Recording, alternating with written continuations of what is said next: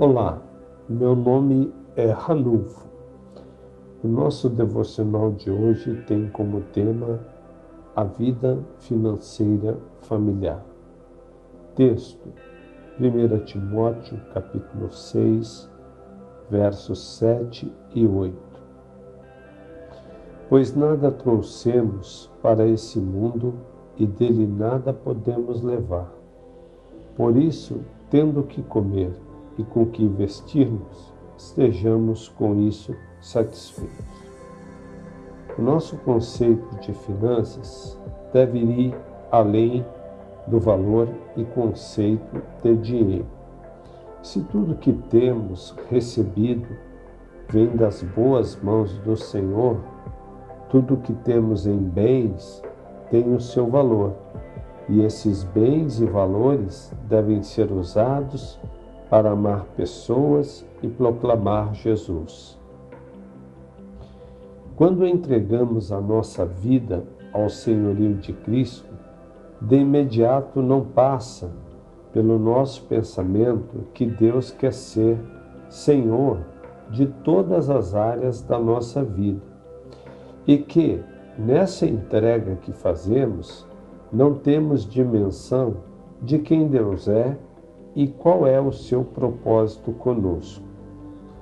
A busca desenfreada e incessante por dinheiro na visão do mundo e seu valor na vida humana, o que conhecemos como o Deus Mamon passa a ser transformada pelo processo da conversão a meditar na palavra de Deus e perceber a visão bíblica sobre o dinheiro, que é oposta ao conceito do mundo sobre o dinheiro e seu propósito. Certamente, a área financeira é de suma importância a experiência de uma transformação deste conceito para sabermos o lugar exato, a função e propósito que o dinheiro deve ter na nossa vida familiar e no nosso relacionamento com o Pai. Aprender com o Pai que nada trouxemos para esse mundo e dele nada podemos levar, isso já deveria ser suficiente para a nossa compreensão que tudo que recebemos nessa vida não é nosso, pertence a Deus e se pertence a Ele, teremos também que prestar conta disso com Ele, da forma como usamos aquilo que Ele confiou a nós. Eu aprendi no curso da vida cristã que o ser discípulo de Jesus passa por duas conversões.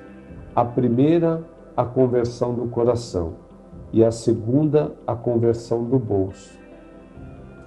O dinheiro deve ter o propósito de glorificar a Deus por sua fidelidade de ser provedor, sustentador da nossa existência.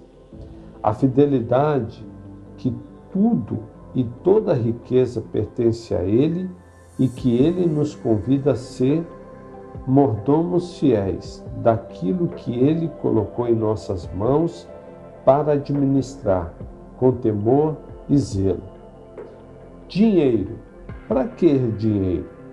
Se não for para amar o próximo, se não for para repartir com um parente necessitado, se não for para participar da expansão do reino de Deus, se não for para proclamar a fidelidade de Deus comigo e com minha família, ele não terá valor algum ensinar os filhos a ser gratos pelo alimento na mesa, pelas vestimentas, ensinando a repartir nosso pão, lembrando desta fidelidade e contentamento que o, que o Pai espera de seus filhos, por satisfação de que o comer e o vestir é suficiente, não ser prisioneiro do dinheiro muito menos escravo dele.